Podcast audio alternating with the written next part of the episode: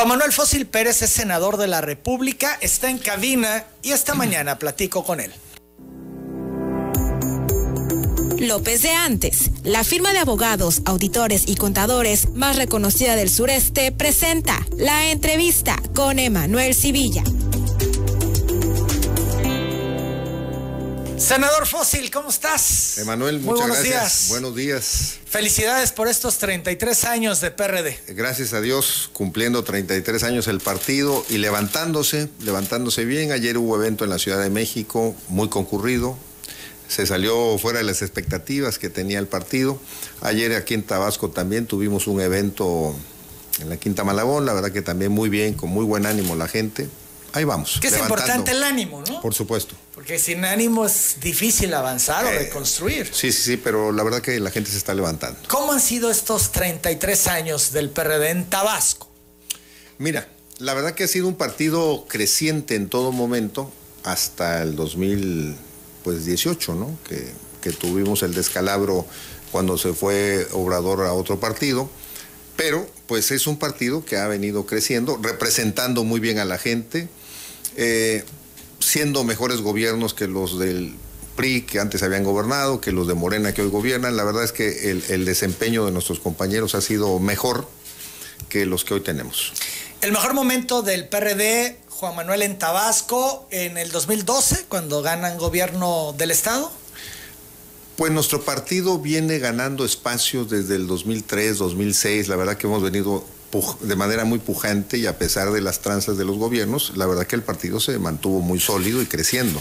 Y sí pudiéramos decir que en el 2012 se da la, la coyuntura de ganar el gobierno del Estado y que esto podía haber marcado un, pues un ambiente mejor para nuestro partido.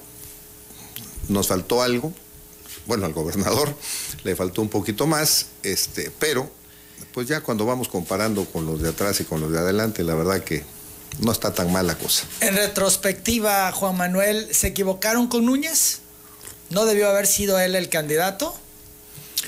Pues eh, había pocas opciones y pienso que parecía ser la mejor opción en ese momento. Fíjate que justo en ese momento aspiraban, lo recuerdo, eh, Núñez, estaba también Adán Augusto López, Sí. Rosalinda López.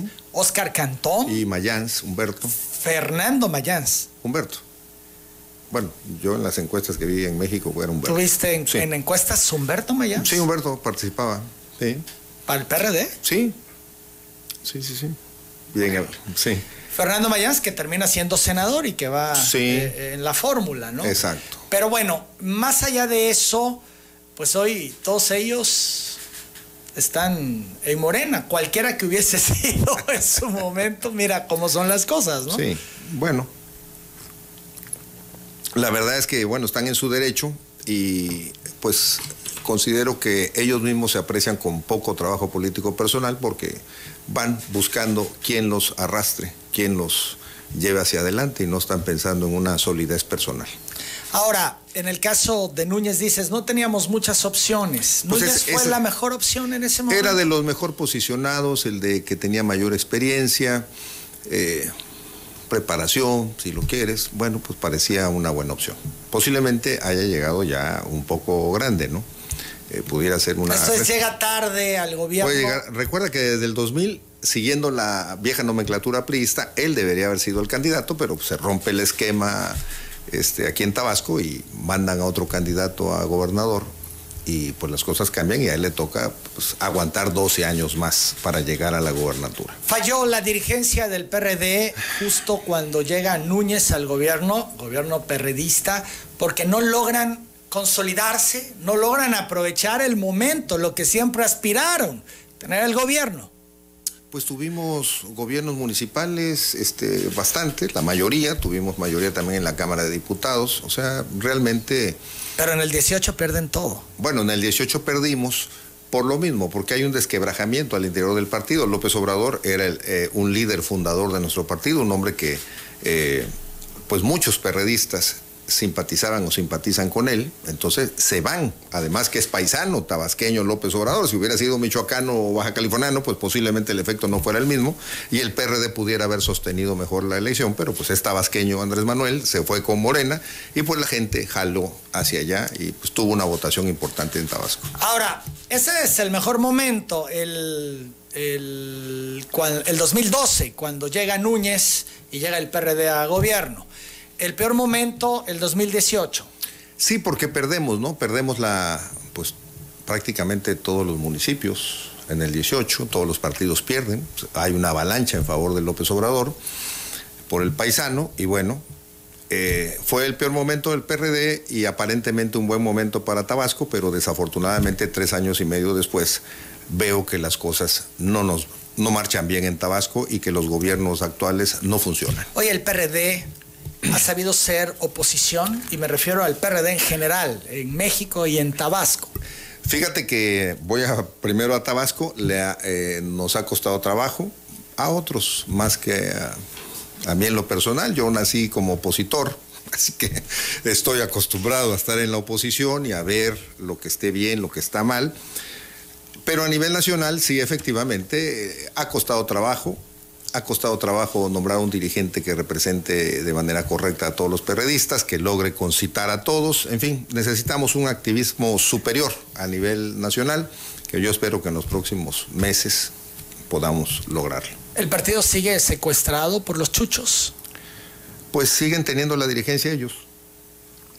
Pero bueno, se ha hablado así drásticamente. Lo tienen secuestrado. No dejan que otros grupos participen con pues mayor no intensidad. No tanto que no dejen. Mira, ellos han tenido... Y arrebatan y se imponen. Ellos han tenido la eh, manera de actuar de que cuando vienen elecciones, eh, pues suman hasta gente de otros partidos que los apoyen y así logran controlar el, al partido.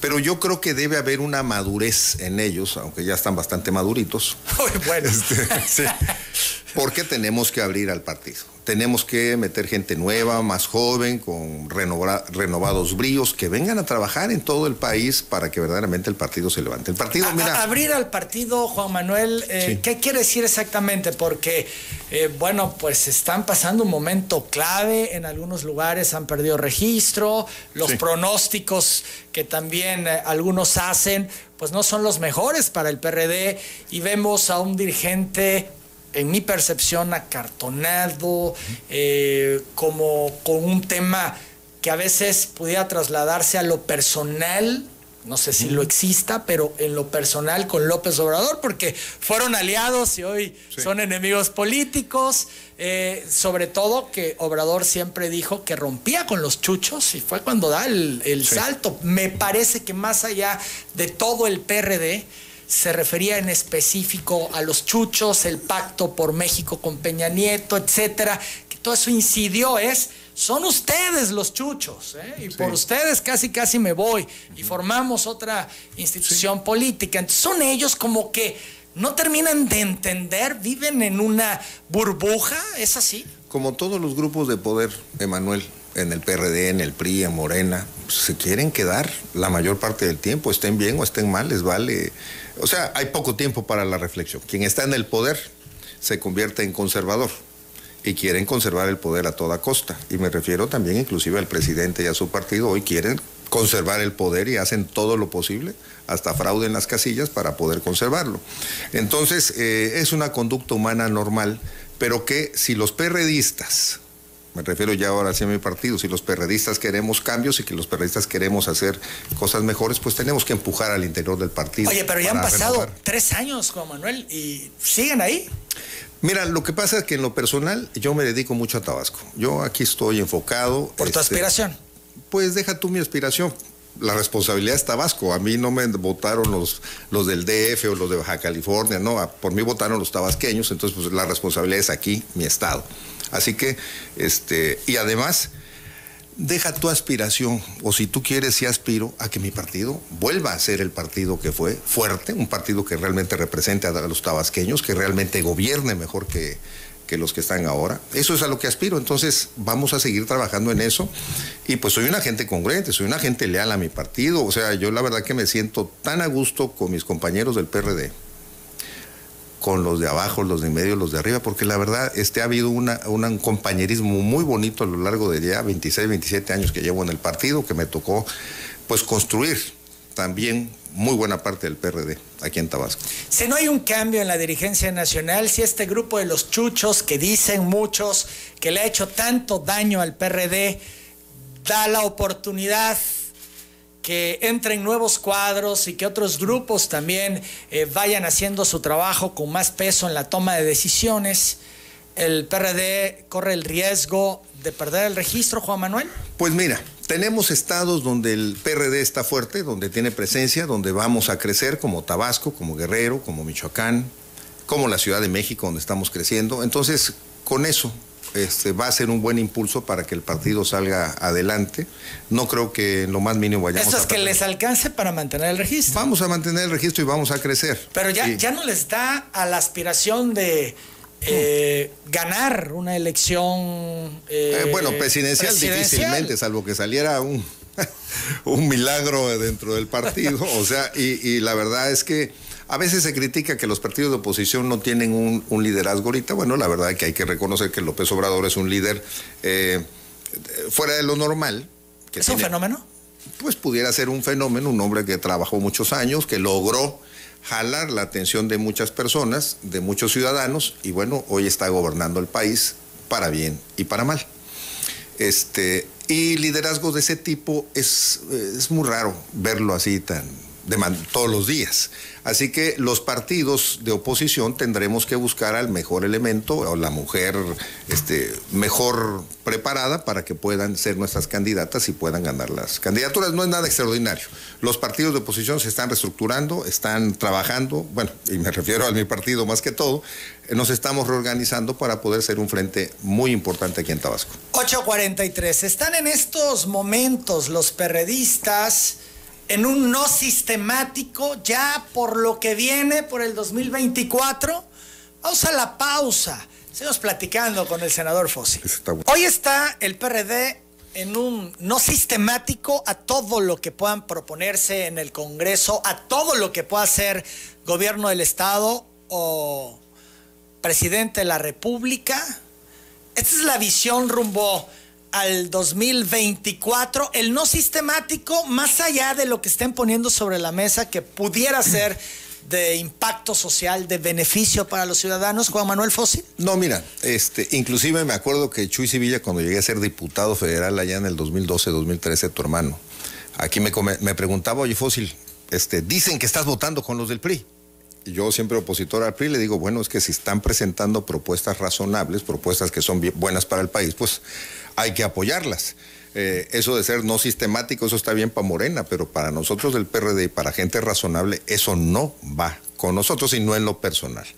¿Qué quiero decirte con esto? Mira que hemos votado decenas de leyes, de propuestas de Morena, del PRI y del PAN ahí en el Senado, y bueno, yo no veo este, nada extraordinario, así como un no sistemático. Les aprobamos la Guardia Nacional, que era muy importante, porque con eso se iba a tranquilizar el país. No ha funcionado. Bueno, hay que revisar qué está pasando con la Guardia Nacional, por ejemplo, ¿no? Eh, que la logramos sacar por consenso y hemos votado muchísimas cosas. Lo del INSABI también se, se votó a favor que porque el seguro popular no servía y que, ni era popular ni era no sé ni seguro y ahora estamos más inseguros y menos popular y al contrario la gente le está costando la medicina así que este estamos o sea les hemos votado a favor muchas cosas y la verdad es que no han sabido operar esos cambios que ellos mismos han pedido en favor de la ciudadanía. Ellos son los que están mal, no nosotros. De la reforma eléctrica, Juan Manuel, un tema muy sensible para nosotros en Tabasco. ¿Cómo no? Sí. Fueron en contra. Bueno, claro, es que la reforma eléctrica, lo que... Por ejemplo, yo te preguntaría, Manuel, ¿tú conoces a los de Ibedrola? ¿Esos que menciona el presidente todos los días? No, no, yo tampoco. Ni los millones de mexicanos que tenemos trato con Comisión Federal, porque nosotros solo podemos tratar con Comisión Federal de Electricidad. Por cierto, que ya le dijeron tontos a los españoles, sus propios paisanos, ¿sí supiste, no? El presidente de Iberdrola la semana pasada, este, entre otras cosas, les dijo tontos a los españoles. Él es español el presidente, porque estaban en, el tema de el, consumo de energía ya en España. Hay todo un tema. Se les fue muy alta el costo de la energía la locura, pero además es porque lo opera Iberdrola. Están en manos de los privados y eso es lo que al final pega y es lo que también nos han dicho aquí que es, quieren evitar. Bueno, eso dicen, pero, por, bueno, y no voy a meter con los españoles, ellos tienen este, un sistema privado, como lo tienen la mayoría de los países desarrollados, y donde muchos países desarrollados, incluyendo Estados Unidos, Canadá, que son nuestros socios comerciales, la luz eléctrica es más barata que en México. Entonces yo me pregunto, ¿por qué? Si allá son privados y es más barato que aquí, que es público, bueno, entonces algo está pasando aquí con nosotros, que no está bien porque nos cobran la tarifa más cara que en Estados Unidos y ellos tienen 10 veces más salario que nosotros. Y por eso ponen esta propuesta en la mesa, para bajar las tarifas. Nosotros, eso nosotros, eso dicen. Pero igual dijeron con la gasolina que si hubiera llegado Morena estaría a 10 pesos y nunca la hemos visto a 10 pesos. Está en 22, está en 23. Así que eh, Tampoco creer a pies juntillas, a ojos cerrados, tampoco es bueno. Pero quiero decirte que la reforma eléctrica, eh, que no llegó al Senado, fue descalificada en la Cámara de Diputados, la leí y lo que se propone es un poder supremo al director de Comisión Federal de Electricidad. Empoderar, al director. Al director, darle también más presencia a Comisión Federal de Electricidad, que sea un monopolio aún más fuerte, y a mí me parece que eso no es correcto. ¿Por qué? porque aquí en Tabasco, como tú lo mencionaste, aquí vivimos, aquí padecemos a Comisión Federal de Electricidad, los abusos en las tarifas, te ponen multas cuando quieren, te cortan la luz como quieren y con quién te peleas. Si vas a la Profeco y en la Profeco pues, no hay quien te pueda defender. No están para, ¿cómo es? Procuraduría Federal del Consumidor, no es cierto pobrecitos, no tienen ni presupuesto, pues claro que no pueden atender al ciudadano. Así que estamos en la indefensión total. Y si le dan más poder a Bartlett y a la Comisión Federal, peor van a pisotear a los tabasqueños. Yo, en lo personal, por eso no estoy de acuerdo con esa reforma eléctrica. ¿Y propusieron ustedes alguna contrarreforma? Hubo una propuesta, hubo una propuesta del. ¿En qué consistía esa propuesta? Bueno, precisamente tiene que ver con que haya, pues, primero que nada, una participación equilibrada de empresas privadas y públicas. Quiero decirles a todos que hay empresas privadas que están trabajando en, México y que sí están produciendo energía más barata. Y que bueno, como solo se le está vendiendo a las empresas privadas, pues las empresas privadas están gozando de una energía más barata que la que nos venden a los, a los ciudadanos eh, mexicanos. Entonces, la generación por parte de Comisión Federal de Electricidad es más cara y lo que se estaba proponiendo es eso, que haya una mezcla, un equilibrio, que no desaparezcan los órganos que sirven para regular precios y, y consumos eh, y producción de la energía eléctrica, porque no es bueno el monopolio, nunca ha sido bueno, y para todos los jóvenes que están hoy escuchándonos, eh, México, su gobierno llegó a tener cerca de mil empresas públicas de las cuales solo Teléfonos de México era la única que tenía utilidades. Todas las demás había que subsidiarlas, había que el dinero del pueblo tenía que enfocarse para subsidiar empresas que eran deficientes, hasta que decidieron venderlas y en manos privadas muchas de esas empresas han crecido y son muy rentables y, generan mucha utilidad y muchos impuestos, por cierto, también. Entonces, lo que propone el PRD era esto, un equilibrio, que las tarifas realmente le bajen al ciudadano, ¿Cómo? Pues comprando energía barata. Si está produciendo Comisión Federal de Energía cara, no la puede bajar. Eso es mentira. Eso, por eso la propuesta nuestra era otra, que no fue tomada en cuenta. Es mentira lo que dicen los de Morena, que sí, que ya incluimos, no es cierto. No hubo capacidad de diálogo que por cierto escuchaba yo a López Obrador que dice que hay que dialogar Estados Unidos con, el Caribe y no sé qué tanto. El diálogo, el diálogo, pues que lo practique aquí en México, que no esté de candil de la calle y oscuridad de su casa, porque verdaderamente dice, dice uno, ¿en serio lo está diciendo? Pues si no hubo diálogo en la Cámara, su iniciativa fue íntegramente lo que mandó el presidente, fue lo que votaron los diputados de ¿Cabildeo previo? No hubo. O sea, no hubo capacidad. O sea, sí pueden sentarte a platicar para decir, oye, vota por esto, ¿no? Pero sin que te incluyan tus propuestas, sin que te tomen tu opinión, pues eso no es dialogar. Eso es querer imponer. Y bueno, tampoco somos empleados ni del presidente ni de los de Morena, o sea, debe haber respeto. Y les dicen traidores a la patria. Es una idiotez, perdón. Eso es una barbaridad. ¿Por qué?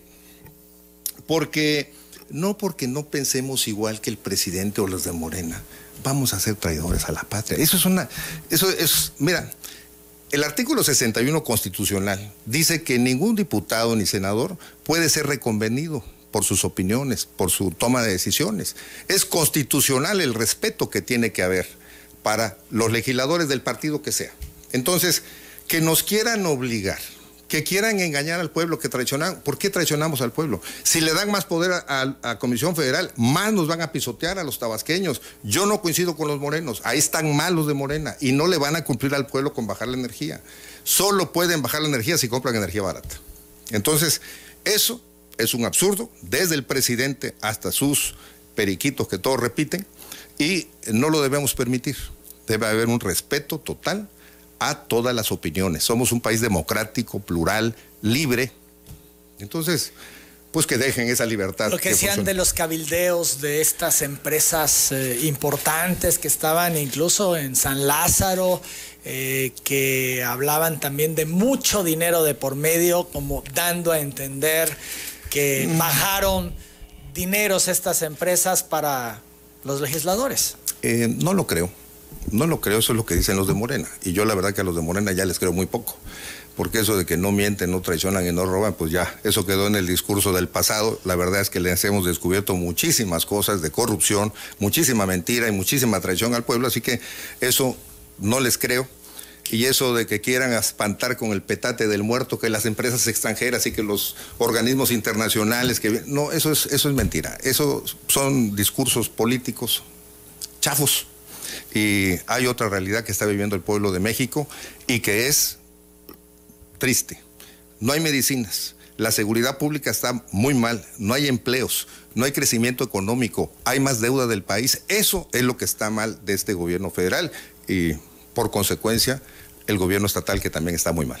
¿Les ha impactado lo de traidores a la patria? Absolutamente no. Bueno, al menos a mí no, no me, y no me preocupa, ¿eh? honestamente porque eh, yo actúo por principio, soy un agente congruente y tomo decisiones y te digo, así como hemos votado a favor de propuestas de Morena, yo no veo que digan Fósil es un héroe porque votó con nosotros. O los diputados de oposición votaron junto con nosotros, son héroes nacionales. No, son decisiones que se tienen que tomar y en función realmente del interés de los mexicanos, lo que consideremos mejor, eso es lo que debemos de votar. De tu trabajo legislativo, Juan Manuel, ¿qué podrías destacar? Primero que nada, la defensa de eh, los ciudadanos mexicanos. Mis, soy una persona que estudio, que leo las propuestas que se están planteando y en función de eso tomo las decisiones de votar a favor o en contra. ¿No hay una línea de partido? Eh, no, tenemos una libertad este, y como grupo parlamentario nos ponemos de acuerdo a ver qué vamos a acordar y hay mucho respeto y verdaderamente este, siento que somos pocos pero valemos mucho. Y hay otros que son muchos, pero valen poco. Entonces, es mejor ser gente que esté estudiosa y razonable en las cuestiones que vayamos a, representar y eh, el tabasqueño y, los mexicanos, porque también acuden de otras eh, partes del, país a, verme para temas diferentes, tienen la puerta abierta para poder ser escuchados y poder ser representados en lo que ellos este, así lo consideren. Así que soy un agente de compromiso, un agente que escucha a la ciudadanía. Este, ya hasta alguna vez me inventó un chisme López Gatel en la mañanera que me fueron a ver de empresas tabacaleras. Oiga, no es posible, no es posible la mentira. No se puede gobernar con mentiras, con falsedades y que tenemos que buscar siempre lo mejor para nuestro país. Y te quiero decir que este es un país libre, es un país donde el PRD ha luchado mucho por esa libertad, porque haya justicia social que no la estamos consiguiendo, que haya justicia jurídica que estamos fallando muchísimo también, hay mucha injusticia en la impartición de justicia en nuestro Estado y en el país, tenemos que corregir lo que se está buscando no se está consiguiendo. Dijeron que iban a luchar contra la corrupción, hoy tenemos más corrupción que antes. ¿Así de plano? Totalmente. Y te pongo un ejemplo. A ver. Ahí está Sedatu, por ejemplo. ¿Cómo están las obras de Sedatu en Tabasco? Y eso que nada más observo Tabasco. En Campeche también se les cayó un mercado, tengo entendido, por cierto.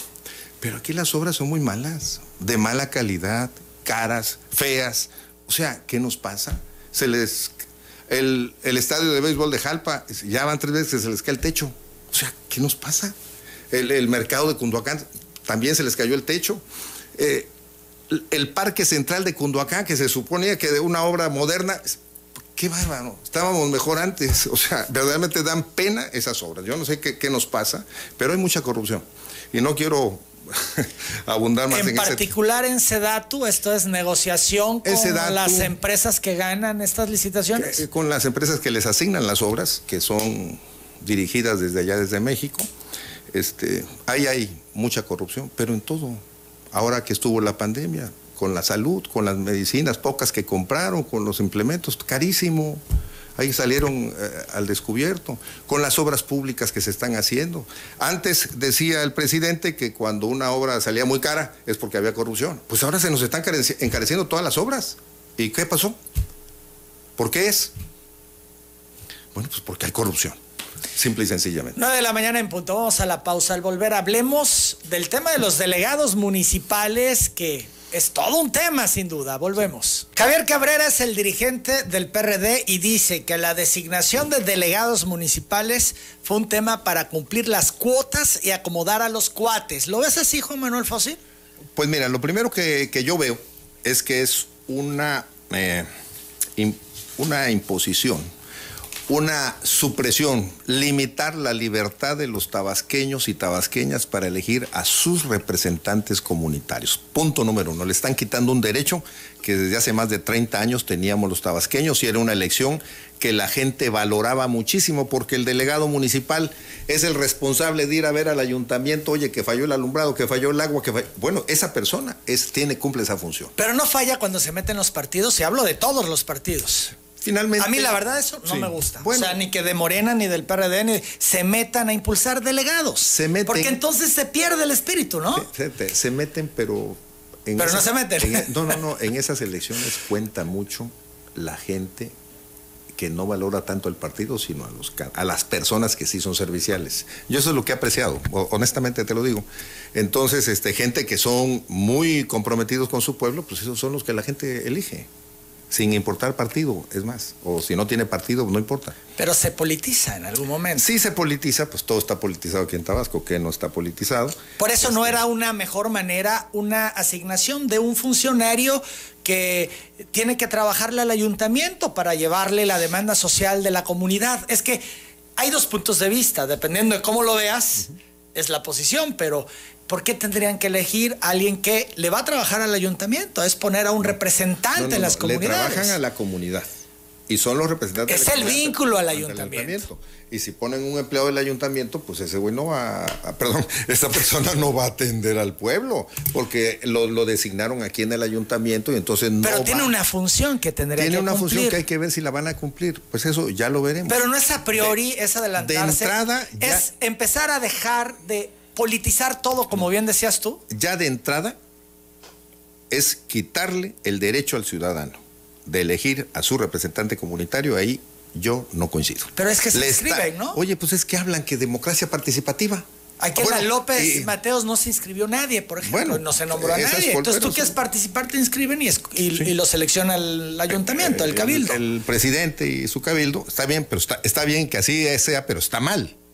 Repito, deben ser elegidos democráticamente. Y si Morena dice que le gusta la democracia participativa, bueno, pues la democracia participativa es que participa el ciudadano para elegir a sus eh, autoridades. Y en este caso le están suprimiendo el derecho a la gente de poder elegir a, sus autoridades locales, que eso está mal.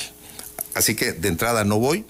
Y en segundo lugar, va a servir para que ellos pongan a sus operadores políticos. ¿Lo ves así? Sí, Los que están totalmente, poniendo en las totalmente. delegaciones Pe- operadores políticos de Morena. de Morena, pero además... Rumbo al 2024, esa es rumbo la al 2020, intención esa es la intención del exgobernador, esa es, tener más operadores. de Adán Augusto López. Sí, así es. Este, pero además están poniendo hasta gente que tiene depósitos de cerveza, gente que policías, cuando antes para poder ser delegado municipal no deberías trabajar en ningún gobierno, no deberías vender bebidas alcohólicas, deberías tener una conducta moralmente aceptada, ahora es ponen al que sea. No puede ser. Entonces, eso hasta hacían renunciar a la gente tenían que pedir licencia o renuncia para poder participar en la elección antes. Ahora no, hasta el policía, vente, güey, ponte aquí, este delegado, no puede ser. Verdaderamente está mal esa forma de operar. Entonces ustedes sostienen que son operadores de Morena quienes llegan a las delegaciones. Sostengo Por eso dos- están inconformes. No, sostengo dos cosas, que le están quitando un derecho a los ciudadanos tabasqueños de elegir a sus delegados municipales y dos, que lo van a utilizar como para poner operadores políticos de Morena. Eso es todo. Pero lo primero, lo fundamental, que no debemos dejar que nos estén quitando el derecho a elegir a nuestras autoridades. Ya también Adán quitó regidores. Eran 11 y ya nada más hay 5. Ah, que porque los partidos políticos cuestan mucho dinero. Pues nada más que me digan dónde está el ahorro de tanto dinero que se han ahorrado, porque no lo veo, ni en salud, ni en seguridad, ni mejores calles, ni agua potable, ni carreteras, ni escuelas mejores, nada. Es puro rollo eso de la austeridad. Yo no sé a qué cuenta de banco se está yendo el dinero. Sinceramente te lo digo, Manuel. La verdad que está muy mal este, el gobierno estatal y los gobiernos municipales. Yo no veo que estemos mejor que antes. Y eso que dicen que se ahorra mucho dinero. Eso es una falsedad. Es un engaño que están haciéndole al pueblo de Tabasco. Son las 9 de la mañana, 8 minutos. Y todavía pidieron 2.700 millones de pesos más prestados. Bueno, ¿qué nos pasa? O sea, estamos mal. Si no lo reconocemos eso, eh, si el pueblo no se entera que estamos mal, peor vamos a acabar en el 24. Juan Manuel Fósil. El PRD está aprovechando este tema de legados para meterse, para polarizar, para desgastar, está buscando ingobernabilidad. Eso pretende Alcides Mena. Ahí, con los grupos en contra, ya están eh, tomando algunas delegaciones en algunas comunidades, están soldando eh, las entradas, etcétera. Pero Alcides a todo lo que da. Bueno, mira. El líder del PRD en Centro. en el municipio de Centro, en Acajuca, en Centla, por si no lo saben los que hicieron esa ley, que seguramente no lo saben, todas las zonas indígenas en el país constitucionalmente tienen el derecho de elegir a sus autoridades, tienen el derecho de usos y por medio de usos y costumbres, elegir a sus autoridades. Y con este cambio a la ley local, simplemente están violando la constitución. Y quiero comentarlo bien cuánto notario público trabaja en el gobierno del Estado, oigan, no es posible que no conozcan la Constitución, no es posible que estén votando cosas que violan los derechos de los ciudadanos tabasqueños. Así que si Alcides Mena está encabezando esas zonas indígenas y otras zonas, está en todo su derecho de representar a los ciudadanos y qué bueno que los encabece. Pero no es la coyuntura que aprovecha el PREA como ha hecho como bandera lo de CFE, etcétera. No, no.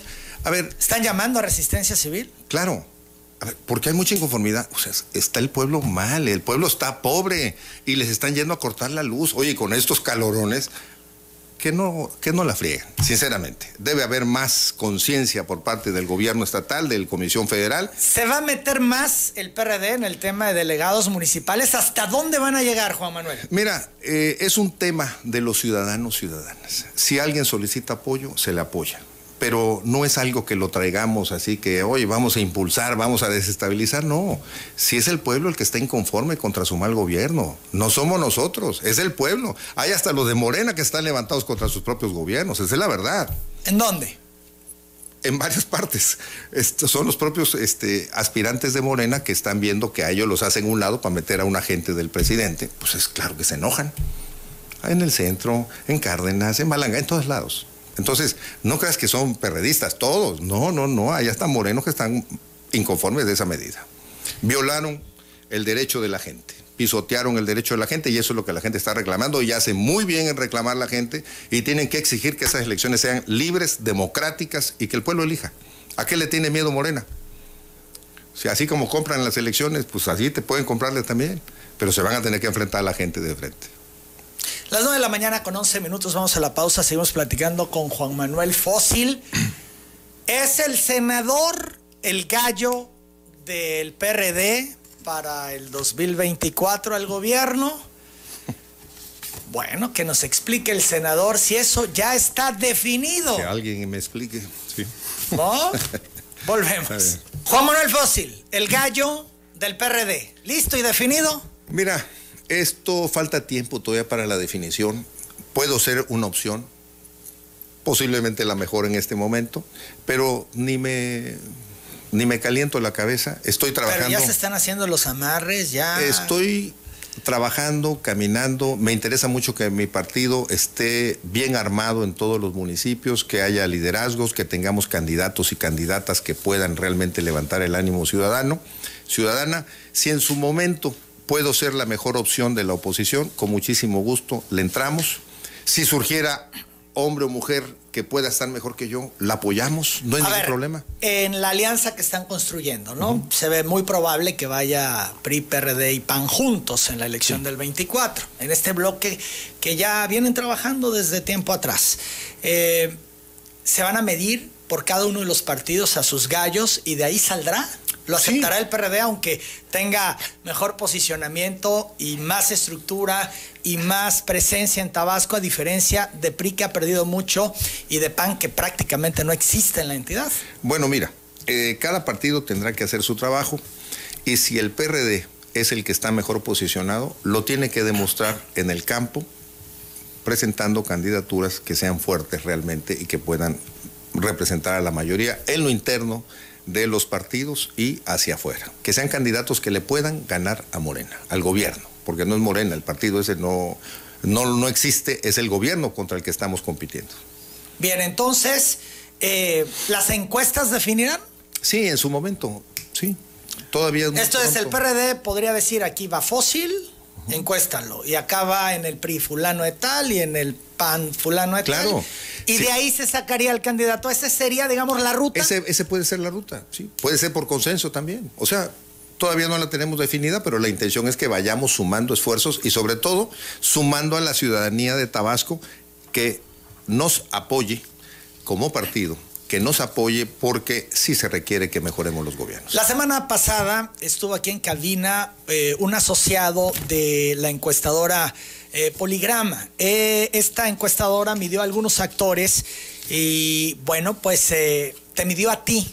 Patricio Morelos, que es socio de esta encuestadora, mencionó que en la encuesta hecha en Tabasco, 7 de cada 10 no conoce al senador Juan Manuel Fósil. Vamos a escuchar sus argumentos. Podemos tener trayectoria en el legislativo. ¿Cuántas veces hemos sido plurinominales y cuántas veces hemos sido elegidos por la gente? Dos, ya estamos en los puestos legislativos. La gente está pendiente del Congreso, ve las iniciativas, las existencias, los exhortos, los puntos de acuerdo, están pendientes del Senado. Cuando van al Senado regresan al Estado, hacen eventos. Cuando hacen eventos son de partidos políticos. Yo, le, yo le preguntaría a la gente quizás despolitizada que nos esté escuchando, ¿Cuántas conferencias de prensa vende políticos? Y lo digo no en el caso de, Fósil, porque se lo repito a políticos en todo el país.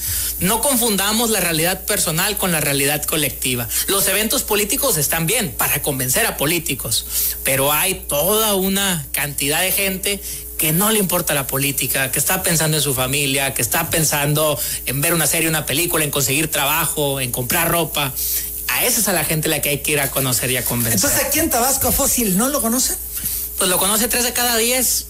Ahora sí habría que analizar si eso es alto o es bajo en comparación con otros personajes.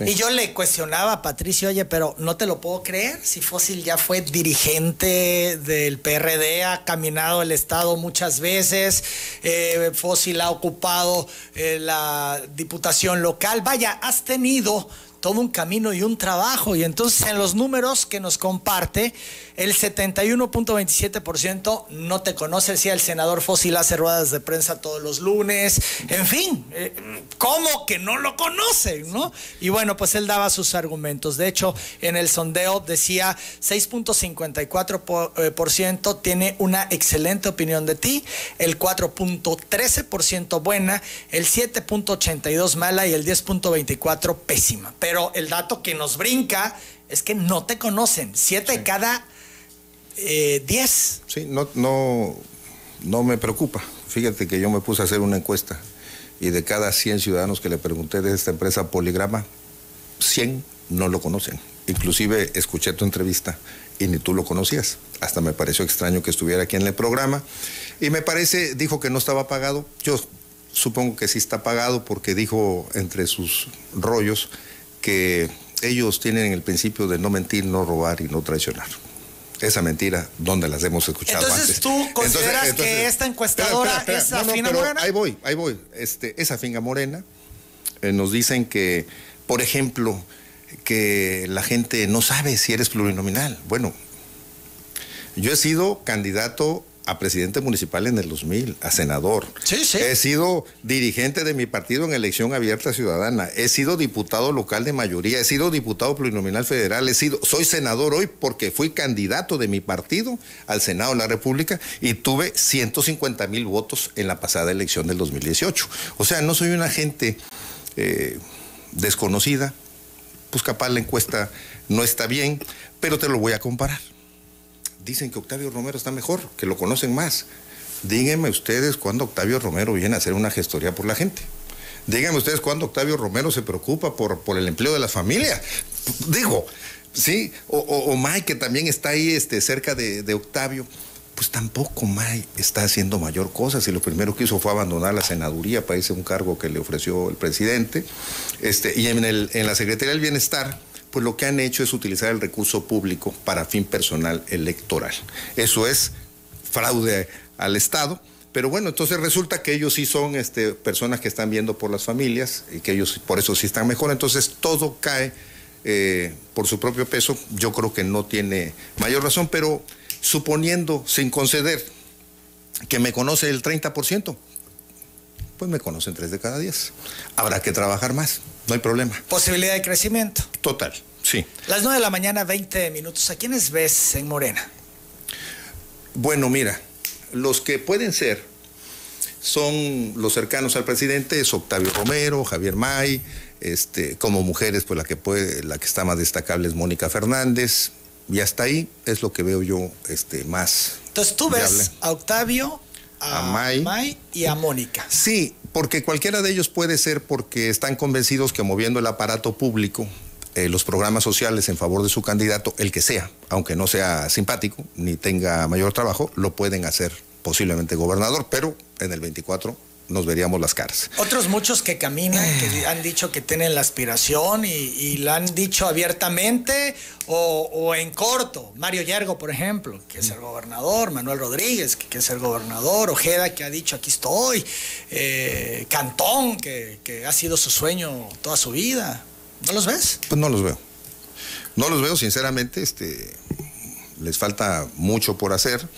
Y yo creo que Morena tendría que ir pensando en alguien más cercano a, su partido y no a priistas que se vienen sumando a su partido y que antes tuvieron un desempeño eh, no muy honorable, que podamos decir. Así que yo veo que por ahí se pudiera decantar entre esas tres posibilidades. Este, ¿Qué tenemos a favor? Malos gobiernos municipales, gobierno estatal. Adán no dio el kilo, no dio el ancho, como dicen aquí en Tabasco, pero además Merino está peor.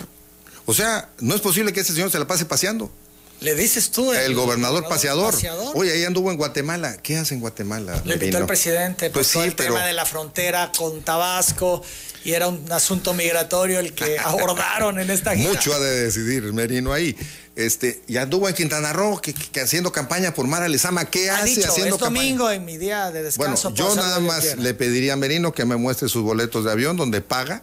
Este donde él paga con dinero propio esos viajes, donde él está, paga su hotel con, con dinero propio porque es domingo, no es funcionario público, entonces debe hacerlo con su propio eh, salario. Ojalá y lo demuestre. Bueno, tú le dices eh, gobernador paseador. Y yo, ahora que estuvo la semana pasada aquí, se lo pregunté y él te responde así. Vamos a, escuchar. Felicidades, la verdad, por, por esa gran designación. ¿Sí? Sí, felicidades, de verdad, el senador. ¿Fósil va a ser un buen candidato al gobierno? Eh, mira, no sé si vaya a ser bueno, pero va a estar bien para que agarre un poquito de sol, porque ya salir del, de ahí de la, del video donde siempre lo, lo ven sus seguidores ahí en la pantallita, desde donde critica todo, le puede hacer bien agarrar un poco de sol para no estar pucho, pues, como decimos. Estás pucho. este, la verdad que, este, pues soy, soy de piel blanca. Hace algunos dos, tres años me salió alguna manchita ahí media rarita en la cara. No me asoleó tanto la cara, pero eso no implica que no salga, que no platique con la gente, que no vaya a comunidades. Este, y que soy una gente que sí estoy en contacto con, el, con la ciudadanía. No con guatemaltecos, no quintanarroenses, no coahuilenses, estoy en contacto con los tabasqueños, tabasqueñas, y por eso critico, porque el tabasqueño se acerca, me habla, me manda WhatsApp, me manda mensaje y me dice, oye Fósil, esto está mal en esto y esto, y la gente te lo está manifestando, y cuando tú ves que ya hay una tendencia, por ejemplo, no había medicina en el ICET, unas quejas de la gente terrible que no había, pero nada, o en el ISTE, por ejemplo, también mal el ISTE vas a los centros de salud, hospitales, no hay medicina, no hay atención. Bueno, la gente te lo dice. Y, no necesito ni siquiera a veces salir para enterarme de lo que está mal de este gobierno y que estos cuates por andar paseando, por andarse gastando el dinero en otras cosas, pues no, no invierten. ¿Qué, fósil? ¿Qué está haciendo? Bueno, ahí tengo el Fosimóvil de la Salud todos los días trabajando para atender 50, 60, 70 personas, niños, eh, con médico y medicina gratuita. Tengo ahí apoyando ya 10, 12 años a personas que tienen a niños con labio y paladar hendido.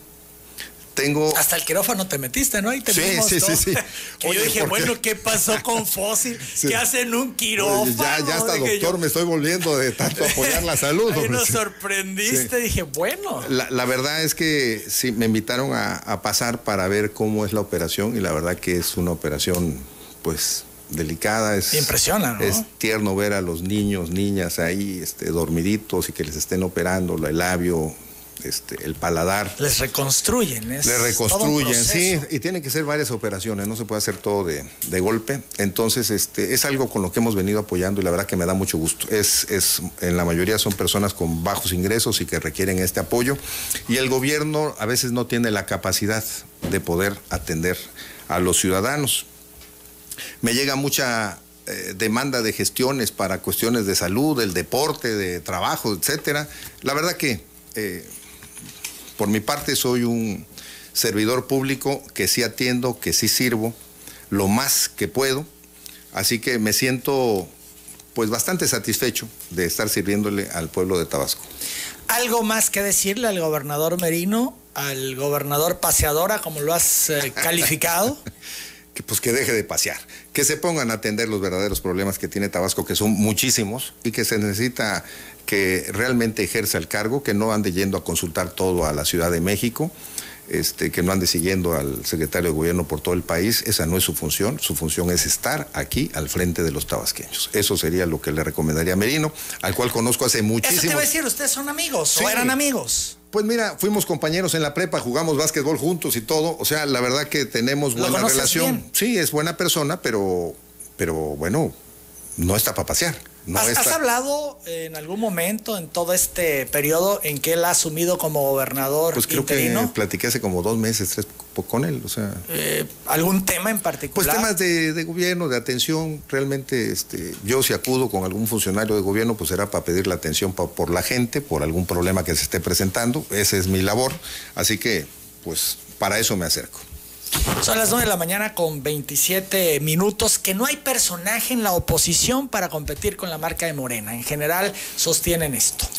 Mm, mira, este, si Octavio y Maya están a 10 puntos de mí según esa encuesta pagada por Morena, pues entonces quiere decir que hay uno y que en poco tiempo les va a llegar si así fuera la encuesta que esté bien, ¿no? Entonces, a mí no me preocupa, no me preocupa porque la inconformidad de la gente cada vez es mayor. Eh, la verdad es que estamos muy mal gobernados. La verdad es que está pésimo el servicio de gobierno. Salud, seguridad. Bueno, ¿qué, puedo decir? Las escuelas que ni para pintura hay en las escuelas, ni para los baños que estén bien. O sea, la verdad que muy abandonada toda la infraestructura.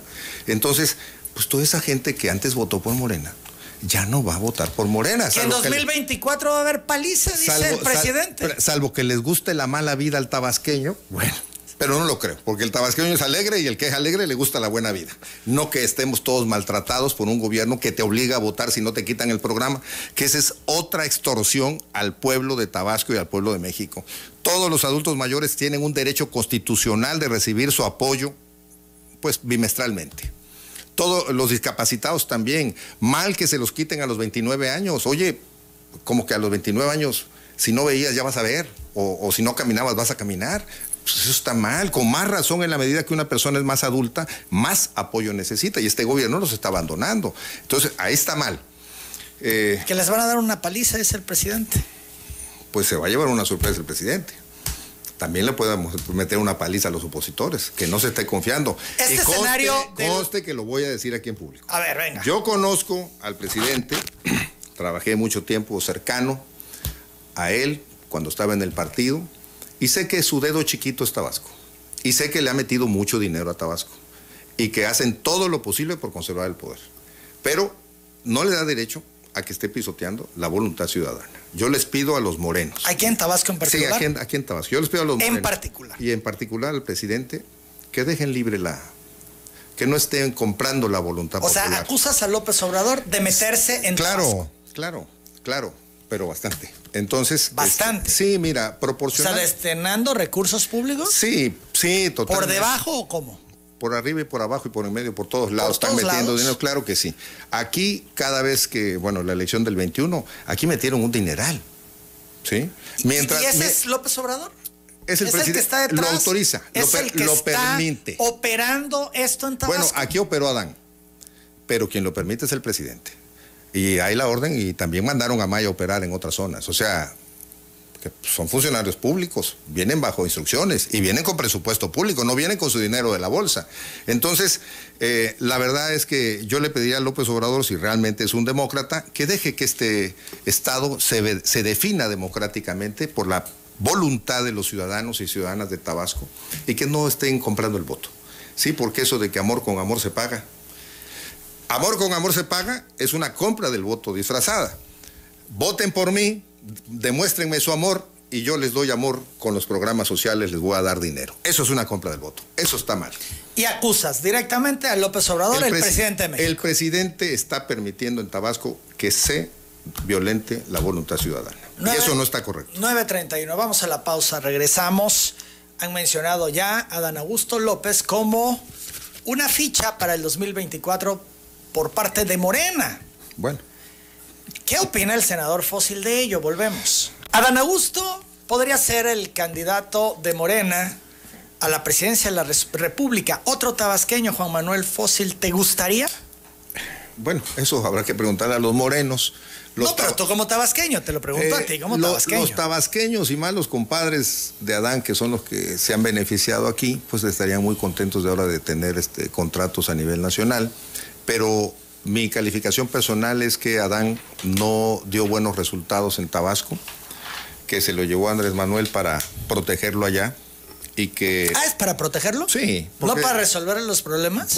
Bueno, este, pues es que aquí las cosas están muy mal. Porque los empresarios hablan muy bien del secretario de Gobernación, los mismos actores eh, políticos. Hablaban bien de él hasta que se puso de, de porrista para la revocación de mandato. Por eso me, sorprende que se lo hayan llevado, según tu visión, para protegerlo y no pues para contribuir en el esfuerzo. Estado que la verdad, digo, sé que es un agente de confianza del presidente, pero la verdad es que mejor lo hubieran dejado aquí gobernando para que resuelva los problemas de Tabasco, porque pues dejan a Merino, que no, no le veo mucho, este, para poder resolver, o le dejaron el Estado muy mal, y pues bueno, las cosas van a estar peor para los tabasqueños. Así que, este, mira, por ejemplo, a pesar del fraude que hicieron en el 21, la oposición se llevó tres municipios, la oposición. Y eso que fuimos todos los partidos de manera separada. Si nos hubiéramos aliado, como era la intención, pero desde México... Eh, Condoacán, Tacotalpa, y, Paraíso. y Paraíso, que por cierto, la alcaldesa de Paraíso se reunió con el secretario de Gobernación. Anita Castellanos publicó en Twitter las necesidades de Paraíso son muchas, pero más la pasión y fuerza para resolverla. Mi gobierno no está solo. Cuenta con el respaldo del presidente López Obrador. Ella ve al presidente ayudando a Paraíso. Así lo reafirma nuestro secretario de Gobernación, Adán Augusto López, nuestro secretario, no, no el secretario de Gobernación, sino nuestro secretario de Gobernación. haber dicho la perredista que publica en Twitter. Esto es, no fue una declaración que pudo haberlo dicho así, sino que pensó que iba a poner. y lo puso. Se ha de haber sentido halagada porque la recibieron y la atendieron bien. Pero además yo le digo a la presidenta municipal que tienen la obligación de atender y de mandar más recursos a Paraíso, porque si bien hay mucho dinero metido en la refinería, el pobre pueblo de Paraíso está Pero muy están haciendo mal. obras, ¿no? Y van a hacer eh, un este tema de, del agua, una planta, y van a hacer también eh, un paso vehicular ahí Pues, para. pues la planta, eh, eh, una refinería ocupa mucha agua y la construcción ocupa mucha agua y pues se la están quitando al pueblo de Paraíso. Entonces lo que van a hacer no es porque lo requiera Paraíso, lo están haciendo por la refinería. Eh, que quede muy claro. Y también Rocío Nale, alguna vez que nos visitó en el Senado, pues nos quiso apantallar que ya habían hecho un periférico. Lo único que hicieron fue pavimentar un viejo camino de acceso a dos bocas que estaba desde hace mucho tiempo y que lo destrozaron todos los camiones que Es pasaban. que han anunciado un paquete de obras eh, paralelas a lo que está haciendo específicamente en Hay- hay que la verlo. refinería. Hay que verlo, hay que verlo, hasta no. Pero ver, bueno, no. Anita eh, Castellanos, que además este, ella se siente orgullosa de, de estar ahí en el Eh, municipio. es- y yo espero que esa relación, y- sí, claro, la verdad No, que qué bueno. este- Mira, a Anita la conozco hace muchísimos años, es una mujer luchadora que ha venido escalando posiciones y la verdad que eh, ojalá pueda hacer un desempeño correcto, que sea un ejemplo para todos los malos gobernantes municipales que tenemos aquí en Tabasco y que además demuestre que las mujeres... Pero la están apoyando, porque dice el presidente López Obrador está Pues- apoyando a Paraíso y nuestro secretario de Bueno. mm, Gobernación así lo constata. Mira, Eh, cuando Núñez fue... A veces, perdón, los Sí. tonos, Juan Manuel, Sí. es importante Sí. lo comentemos. Eh, te escucho a ti y luego escucho a Anita y me brinca. O sea, hay una diferencia en las posiciones. Ella tiene la obligación y la responsabilidad de tener relación con todas las instancias de gobierno para poder desempeñarse lo mejor posible. Paraíso tiene demasiados problemas y a Paraíso hay que ayudarlo. Por eso- Igual que otros municipios. Pero a ver, eh, pudo haber dicho, mi gobierno no eh, está haciendo las gestiones, eh, el secretario de gobernación, no. No, mi gobierno no está solo porque Sugiero- tiene el respaldo del presidente. O sea, me explico. Sugiero que le como si preguntemos. fuera, como si fuera la alcaldesa Morena, ¿no? Pues que sí. está ahí en, ¿no? Bueno, pues ella- así me sonó, ella- ¿no te sonó a ti así? Ella tendrá que vigilar más sus formas de ¿No te pareció así? Pues nuestro secretario de gobierno, porque es tabasqueño, supongo yo. este, y nuestro presidente, porque pues, está es ayudando para eso. Hasta está yo digo, solo. es nuestro presidente, porque pues ese es el que puso la gente, ni hablar. Entonces, este, yo le deseo a Anita Castellanos y a los paraiseños que les vaya lo mejor posible, que verdaderamente se vea el apoyo del gobierno federal, del presidente, del secretario de gobierno, que se vea el beneficio para los paraiseños. Hasta no ver, no creer. Ahora, bueno, la refinería ya la estás viendo.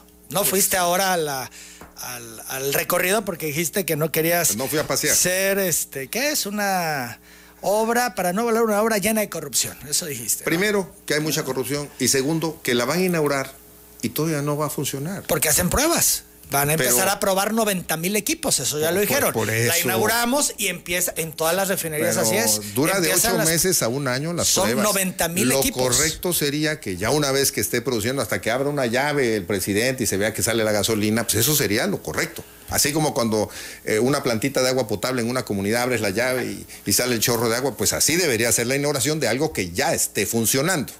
Digo, esa es mi apreciación. Claro. Ahí está el aeropuerto en la ciudad, este nuevo Ah, que hicieron. Ahorita vamos Este, a hablar de la refinería. porque tampoco ese aeropuerto está funcionando. Tiene seis vuelos, tiene más vuelos en la mañana el aeropuerto de Villahermosa que el aeropuerto nuevo que hicieron allá en, en Hidalgo, en Estado de México. O sea, mal. 941. Hablamos de Anita Castellanos y su tono y su forma. Pero no es la única. Tito Filigrana dice que él es perredista, pero que es Andrés Manuelista. Vamos a escucharlo y verlo. No hay invitación, pero, pero pues yo hasta ahorita no, no tengo proyectos todavía. Soy perredista, no soy, no soy, yo siempre he dicho que yo no soy eh, morenista, soy Andrés Manuelista, eso sí lo he dicho siempre. Adán Augusto y con el gobernador, mi amigo, y, y bueno, yo creo que la amistad se refleja. Yo trabajé increíblemente con el licenciado Adán, ayudó mucho a Jonuta y eso hay que reconocerlo, ¿no? La amistad encima de la política. ¿Cómo lo ves? También contrasta con lo que tú dices. Pues. Acaba de salir de alcalde, dice ayudó mucho a Jonuta Adán Augusto. Fue a Palacio de Gobierno, lo recibió Merino, salía de ahí cuando lo entrevistamos, lo interceptamos porque nos enteramos. Pues Y bueno, él dice. Ah, sí. Y él dice, pues es que son mis amigos. Y, y además remata, soy Andrés Manuelista. O sea, soy sea, Entonces, como que nos despistan esas cosas, sobre todo porque, Pues- pues porque verdad- lo mencionan mucho a Tito Filigrana, Pajonuta, y que ahí va Pajonuta. Pues, pues mira, eh, la verdad ¿Cómo que está? yo A estuve ver. en Jonuta hace como 15 días y Tito nos eh, comentó que iba a ir a ver al gobernador actual, al paseador, ojalá lo haya encontrado, este, para tratar temas de problemas allá en Jonuta. Así que si no los comentó, que sea Andrés Manuelista, pues está en su derecho de ser Andrés Manuelista. Y si es amigo de Adán y de estos compas, pues qué mal le pagaron sus amigos, porque... Pero él le- está contento y está pues, agradecido. eh, qué mal le pagaron porque le bailaron la elección, se la volaron allá en Jonuta. O sea, que vaya cuidando sus amistades, Tito. Oye, Juan Manuel, pero, pero ya ha dicho Cabrera que ahí Tito es eh, casi casi el principal cuadro del Tito es un cuadro muy importante. Pero Sí, estamos Tito- escuchando, ¿eh? Tito es un cuadro, pero aparte es muy leal. Ahí están sus votos para el PRD, parejos. Este, Tito es un cuadro muy importante y es un liderazgo que el pueblo de Jonuta valora bastante bien y por eso apenas si le ganaron la elección robándole unas casillas, pero la verdad es que el tipo tiene una presencia muy importante, ha gobernado bastante bien. ¿Quiere otra vez? ¿No se ha Pues- cansado de ser alcalde? Ha sido dos veces. ¿no? Oye, la esposa. La esposa una vez. Bueno, ahí van tres. Sí. Bueno, a veces los pueblos. Había un gobernador, un presidente municipal perredista que llegó a ser cuatro o cinco veces presidente municipal. La verdad que ser presidente municipal es complicado y reelegirse es más complicado todavía. Entonces, cuando yo veo al político que es reelecto en una presidencia municipal, la verdad es que siempre tienen mi reconocimiento porque algo bueno hicieron para que los vuelvan a elegir. ¿El caso de Coco Roberosa? Esa es una barbaridad del pobre Ah, pueblo. pues No, no, no. ¿Aplica? Este, ¿Aplica? sí, pero bueno, habrá sus, ex- como toda regla hay excepciones y hay varias excepciones ahí. Este, bueno, te diría yo, alguna gracia tuvo Cuco porque votaron por él. Este, que en ot- o sea, a veces con ojos de la eh, razonabilidad no, no funciona, pero bueno. A veces también los pueblos tienen sus problemas. Oye, Y ahí lo están pagando, porque finalmente tienen mal gobierno y luego escogieron a Villalpando, mal gobierno, terminó otro win sin mal gobierno y espero que Julio pues pueda hacer algo positivo por el bien de Macuspana, que pobre pueblo, el pueblo del presidente, y tan re mal. Que no crees en la refinería porque es un elefante. Dice, será un elefante blanco. A ver, explícame Ah, eso, el eh, elefante mira. blanco, para que lo entienda. Sí. Mira, yo creo que la refinería puede ser una opción buena en pues dos, tres años posiblemente en adelante, si es que realmente el proyecto está bien. Eh, y ahorita lo califico como un elefante blanco porque van a inaugurar algo que no va a estar funcionando. Es como si te dicen, oye, te regalo un coche, pero no te doy la llave, pues de nada te sirve el coche. O te lo doy sin llantas, pues no te va a servir el coche. En este caso de la refinería, eso es lo que critico principalmente. Eh, no solo el sobrecosto de la obra y la corrupción que existe, sino que van a inaugurar algo que no va a estar funcional para el pueblo de México, que no va a estar Que refinando. va a estar en meses. Pues en un año. Yo estimo que en un año. ¿Tú estimas gente- que en un año? Sí, la gente eso me comenta. Y podría cambiar tu percepción en un año si eso empieza a funcionar. Pues mira, yo qué te diría, que necesitamos que las obras públicas que en los que se invierte el dinero del pueblo mexicano, pues funcionen, que sean útiles. Yo no le puedo desear mal al país. Imagínate qué barbaridad sería que invierten 200 mil millones de pesos en una refinería que no funciona. Pues sí es para agarrar a, a garrotazos a quien esté haciendo las cosas mal, sinceramente te lo digo. O sea, como ciudadanos, deja tú que sea perredista, no, eh, que inviertan bien nuestro dinero público. Si no, están dilapidando el dinero, tirando el dinero a la basura. Eso es contra lo que estoy. 9 de la mañana, 46 minutos. Varias personas han hablado, Juan Manuel, te solicitan audiencia, que le urge hablar contigo a una persona, también da su número telefónico, muchos que te envían saludos y también te hacen comentarios y críticas. Te entrego todo, ya me tengo que ir a la Sí, pausa. gracias. Te agradezco, Juan Manuel, tu No, presencia Emanuel, esta gracias a mañana en Qué Telereportaje. bueno que pudimos hablar libremente Como y siempre. poder, así es. y Como observar- siempre. ¿O cuando no, Juan Claro, Manuel? no, te preguntaría. sí, siempre. Siempre. Y, y la verdad que con todo el respeto a nuestro presidente, yo espero que mejoren las cosas en el país. Con todo respeto al gobernador paseador, que se ponga a chambear por Tabasco, porque sí se requiere que verdaderamente mejoren todos los servicios públicos de nuestro Estado. Estaremos Eh, muy gracias. pendientes de tus actividades, Juan Manuel, como siempre. Gracias, es el senador Juan Manuel Fósil. Vamos a la pausa.